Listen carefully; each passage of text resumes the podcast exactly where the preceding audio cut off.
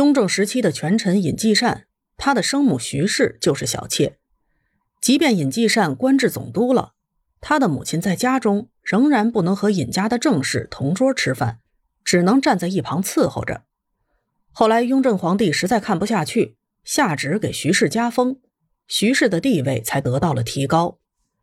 除此之外，妻子能参加家族的祭祀，死后可以葬于夫家的祖坟，名字也可以写入夫家的族谱。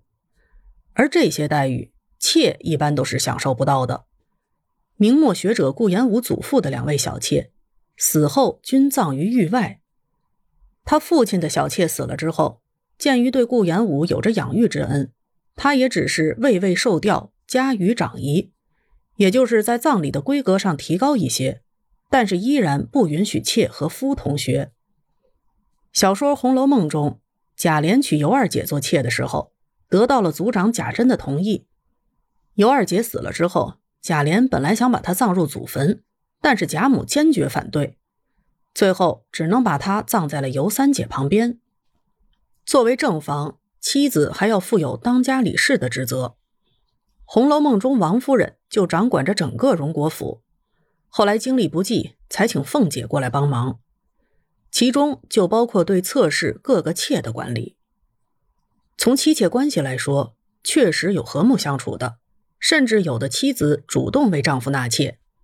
王安石的夫人在他升职之后，眼见着周围和她丈夫同样级别的官员家里都是三妻四妾的，她就自作主张在市场上给王安石买了个妾。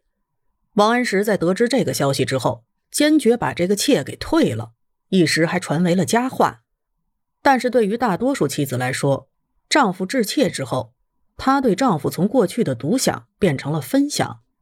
加上新娶的妾，往往在年龄和姿色上更具优势，所以无论是出于嫉妒，还是为了保证地位，妻妾的关系紧张才是常态。正室往往会利用自身的地位打压妾，而且这一行为是得到法律的认可的。宋代法律规定，丈夫打伤妻子的，比伤常人减罪二等；伤妾的，比伤妻减罪二等。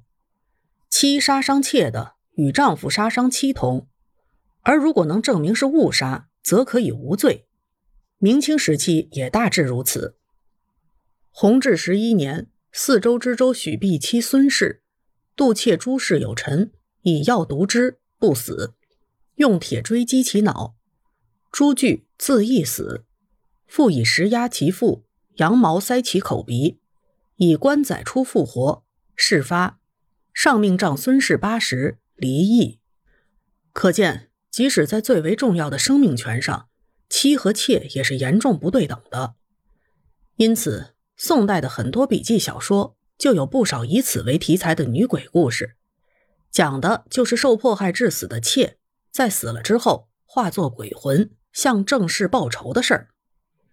比如《夷坚志》中就讲了这么一个故事：正氏常氏。因为嫉妒丈夫宠幸妾马氏，就趁着丈夫外出的时候将马妾锤杀之。后来常氏遭到了马妾冤魂的报复，先是难产，后来又受到鞭笞之苦，最终被马氏索命。即便是请了道士做法，也无济于事。但是小说终归是小说，在现实生活中，妾是很难对妻的打压发起反击的。归根结底。在家庭中，妻子才是主人，妾不过是奴仆。不过呢，妻子在享有权利的同时，也承担着相应的责任。首先，娶妻是一种联姻行为，也就是夫家和妻家从联姻那一刻开始，就成为了一个命运共同体。将来一旦夫家面临祸端，妻家也将承担连带责任。比如灭三族，就是父族。母族和妻族，而妾呢，因为并不是明媒正娶的，所以一般不会被连坐。明英宗朱祁镇登基之后，将手下的大臣范广处斩，并且将他的妻妾赏赐给了瓦剌人皮尔马黑麻。其次，从服制上，妻子必须为夫五服以内，包括父母在内的亲属服丧，而对妾则没有这么多的要求。再次。妾在家庭中只有生育的权利，她的子女出生以后，妾既没有抚养权，也没有管教他们的权利。所有这些责任都归到正室的头上。在《红楼梦》中，赵姨娘所生的探春、贾环的管教责任主要由王夫人负责，而探春也从来没有叫过赵姨娘妈，而是直接叫姨娘。